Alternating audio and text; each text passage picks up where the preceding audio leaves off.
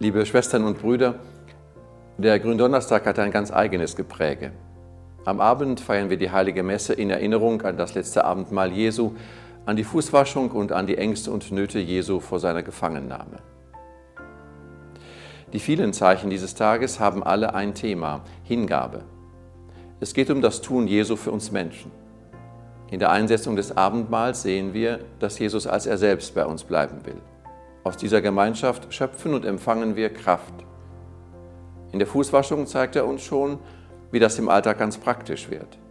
Was Demut heißt und einfaches, schlichtes, unspektakuläres und doch ganz persönliches Tun.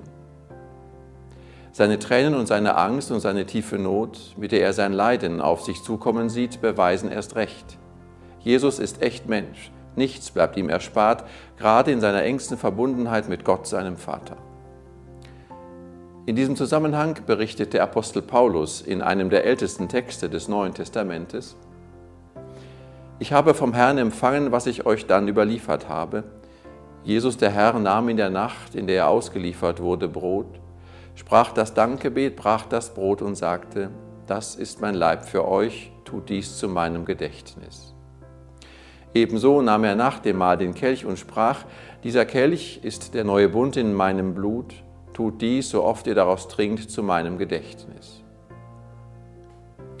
In diesem Jahr ohne öffentliche Gottesdienste können wir weder die Einsetzung des Abendmahles feiern, noch die symbolische Fußwaschung begehen, und auch keine Anbetungsstunde in Erinnerung an die Schmerzen und Nöte Jesu halten. Aber uns bleiben Zeichen, die zu Hause für jeden sinnenfällig sind. Eines sind Brot und Traubensaft, die Zeichen für die Lebenshingabe Jesu. Sie können wenigstens eine kleine Hilfe sein, mehr aus der Tiefe zu verstehen, was Jesus für uns tut und wer er ist.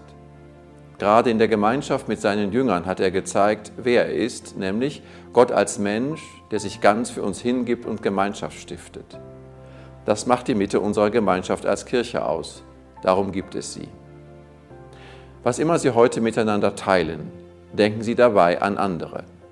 So ist ein kleines Zeichen für das große Gesetz, das den Gründonnerstag ausmacht, die Hingabe Jesu für uns und alle. Daraus erwächst ein wirklicher Segen, den Sie auch an andere weitergeben können.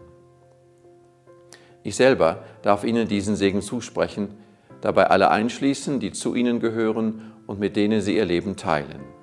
Im Namen des Vaters und des Sohnes und des Heiligen Geistes. Amen.